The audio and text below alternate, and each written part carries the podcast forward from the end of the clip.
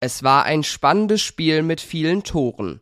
Am Ende bringt das Team von Edin Terzic aber keine Punkte mit nach Hause. Im Auswärtsspiel beim ersten FC Köln mussten sich die Dortmunder gestern geschlagen geben und verpassen damit die Tabellenführung.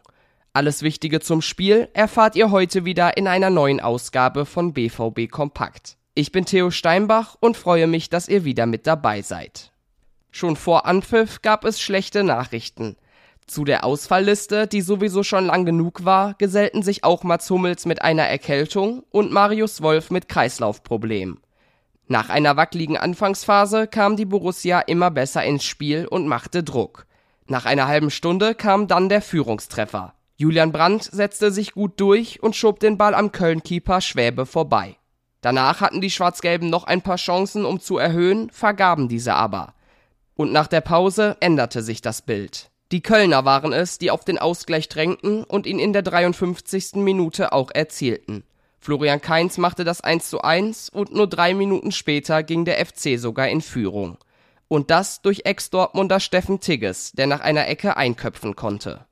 Danach wurde die Borussia wieder offensiver, fing sich aber Konter um Konter. In der 71. Minute erhöhte Dejan Lubicic mit einem schönen Schlenzer auf 3 zu 1.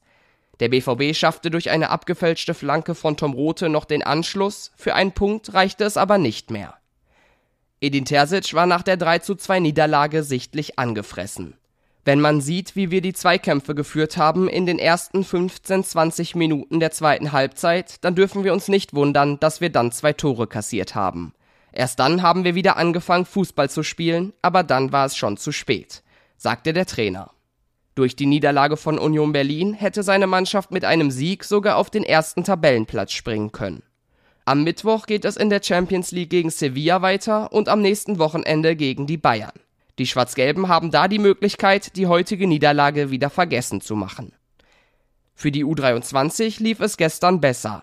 Gegen die Münchner Löwen machten die eine richtig gute Partie.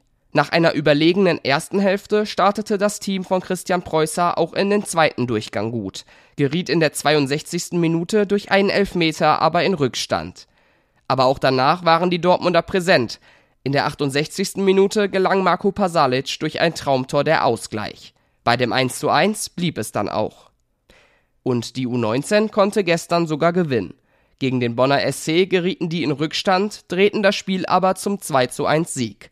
Damit rutscht die A-Jugend des BVB zumindest vorerst auf den ersten Tabellenplatz. Genau da will auch die U17 hin. Die spielen heute gegen den SC Fortuna Köln. Um 11 Uhr wird die Begegnung angepfiffen. Alle Infos zur Niederlage der Profis gegen den FC und natürlich alle weiteren schwarz-gelben Themen findet ihr wie gehabt auf ruhrnachrichten.de. Da kann ich euch das Plus-Abo empfehlen, um nichts mehr zu verpassen. Und auf Twitter und Instagram findet ihr uns unter rnbvb. Mich gibt's auf Twitter unter thsteinbach. Und damit sind wir am Ende angekommen. Ich wünsche noch einen angenehmen Sonntag. Bis morgen.